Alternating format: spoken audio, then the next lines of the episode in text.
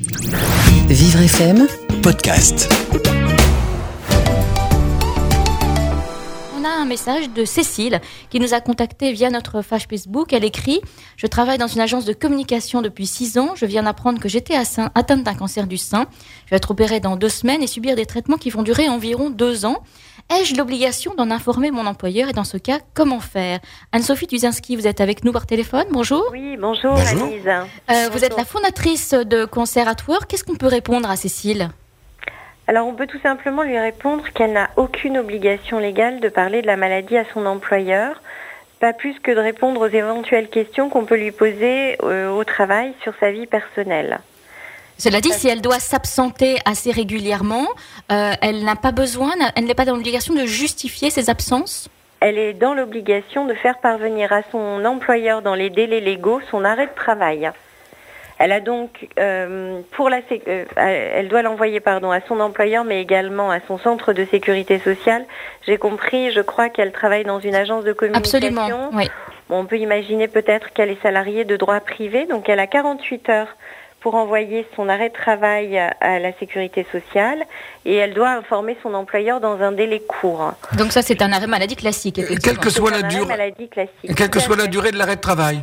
Quelle que soit la durée de l'arrêt de travail. Mais si elle sait, par exemple, euh, un petit peu à l'avance qu'elle va avoir euh, des séances de chimio ou des séances de radiothérapie qui vont être assez régulières, elle ne, euh, elle elle n'a pas intérêt pour être juste euh, correcte, enfin correcte, euh, claire avec son clair, employeur, euh, voilà, de, de- de l'annoncer un petit peu à l'avance. Alors je pense qu'il faut. La réponse appartient à chacun. Oui. Euh, elle seule euh, a une image assez claire de euh, du climat social dans l'entreprise et de la confiance qu'elle peut accorder à son employeur. Évidemment, à chaque fois que c'est possible, moi je conseille d'en parler pour pouvoir justement mettre en place un accompagnement qui soit efficace pour elle-même, mais aussi pour tout son environnement de travail. Mais encore une fois, on ne peut rien imposer. Donc là, je vous donnais la réponse au plan légal. Je pense que c'est important de l'avoir en tête. Maintenant, il est évident qu'il est compliqué de mettre en place euh, un accompagnement, un rythme de travail adapté, le cas échéant, un, un plan d'action finalement hein, de continuité du travail euh, pour une bonne préparation du retour au travail si on n'a pas évoqué exactement ce qu'on avait. Alors vous, savez de quoi vous parlez, Anne-Sophie, puisque vous avez même euh, vous-même euh, été atteinte d'un cancer il y a quelques années. Oui. Euh, comment ça s'est passé vous, euh, votre rapport avec avec le travail à l'époque? Très bien. J'avais la chance d'avoir toute confiance dans mon employeur et je pense qu'après mon mari, il a été la première personne à être au courant euh, que j'étais malade et on a vraiment travaillé ensemble pour mettre en place les solutions qui m'ont permis de m'absenter sereinement pendant un peu plus d'un an, euh, à savoir euh, une partie de mes missions confiées à, un de mes collègues et puis le recrutement d'une autre personne pour une autre partie de mes missions. Ça m'a vraiment permis de partir sereinement me, soigner et m'occuper de moi et des miens. Et ça a été également une grande clé de réussite dans mon retour. Alors effectivement, quand ça se passe comme ça, c'est vrai que vous le dites, ça apporte beaucoup de sérénité euh, à la fois euh, aux malades et à la fois à l'équipe euh, qui sait exactement ce qui se passe, qui, peut s'organiser de façon la, plus la plus pratique possible, la plus concrète possible. Exactement. Alors vous avez créé Cancer at Work, euh, c'est une entreprise qui euh, euh, qui permet, qui aide les entreprises à, mieux prendre en compte les difficultés des malades atteints d'un cancer, c'est ça, Anne-Sophie? Alors c'est Cancer at Work, ce n'est pas une entreprise, Ah. c'est une Ah, association. D'accord. C'est une association loi de 1901. En fait, j'ai fait plusieurs constats quand je quand j'ai repris le travail. Les entreprises m'ont sollicité sur euh, euh, leurs difficultés euh, confrontées à un nombre croissant de personnes touchées par un cancer. Et de plus en plus jeunes. pas- Pardon Et de plus en plus jeunes. Donc, euh, de plus, De la plus plupart en en, plus- en âge de travailler. plus en plus, de plus en plus nombreuses, de Mhm. plus en plus jeunes, en tout cas actives ou en Oui. âge de travailler.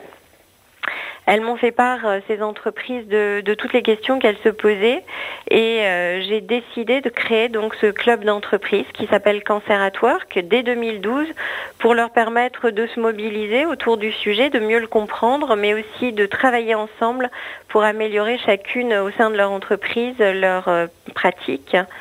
Euh, j'ai fait un autre constat, c'est que ces mêmes entreprises et d'autres avaient quand même besoin d'un peu d'accompagnement pour arriver à poser le sujet dans l'entreprise, pour former leurs managers, leur RH. Donc j'ai créé en 2015 une entreprise cette fois et une offre dédiée qui s'appelle We Care at Work, qui a en fait la particularité d'être portée par d'anciens malades comme moi, d'autres consultants qui euh, chaque jour en entreprise eh vont les aider à intégrer le sujet de la maladie dans leur rang. Et puis pour répondre à toutes les questions comme celles que vous me posez ce matin, euh, qui finalement sont assez récurrentes, hein, tous les malades que je rencontre depuis 4 ans, mais aussi tous les managers, tous les collègues ou les aidants se posent un peu le même type de questions. Pour les malades, c'est est-ce que je dois le dire À qui je dois le dire Qu'est-ce qui va se passer Comment en parler Comment en parler Les managers se posent à peu près tous peu ou prou les mêmes questions. Comment j'aborde le sujet avec la personne Comment je l'aborde avec l'équipe Comment je réorganise le travail et mes objectifs, comment est-ce qu'on les tient. Euh, et ensuite, comment je réintègre aussi le, le, salarié qui a été absent pendant, pendant quelques mois, voire euh, quelques années? Exactement. Est-ce que ça se fait dans mon équipe? Est-ce que ça se fait ailleurs dans l'entreprise? Comment est-ce qu'on garantit le meilleur retour au travail possible? Les collègues se posent plein de questions sur la meilleure posture à adopter, sur comment en parler, comment garder un lien également pendant les traitements quand les gens sont amenés à s'absenter longtemps. Et puis les aidants, quant à eux, sont confrontés à, d'autres problématiques. C'est comment est-ce que je reste aussi performant au travail tout en étant euh, assez présent pour mon épouse malade ou ma mère ou mon enfant. Voilà, donc les, questions étant un peu les mêmes, les réponses étant disséminées, difficiles à trouver, en tout cas cela demande du temps et de l'énergie. Euh, nous avons eu l'idée de lancer un nouveau service à partir de début octobre, qui est une hotline, un numéro vert en fait, un numéro gratuit, le 0800 400 310, auquel toutes les personnes qui ont une question sur le cancer au travail euh, vont pouvoir s'adresser.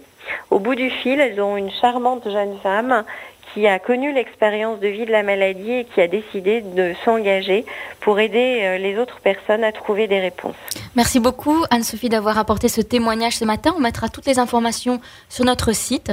Merci et bonne continuation. Anne-Lise. Très bonne matinée et à très bientôt, j'espère. Merci, Merci Anne-Sophie. 0800 400 310. ça, c'est à retenir. Alex. Allô Alex. Alex. Alex. Merci beaucoup. Vivre FM Podcast.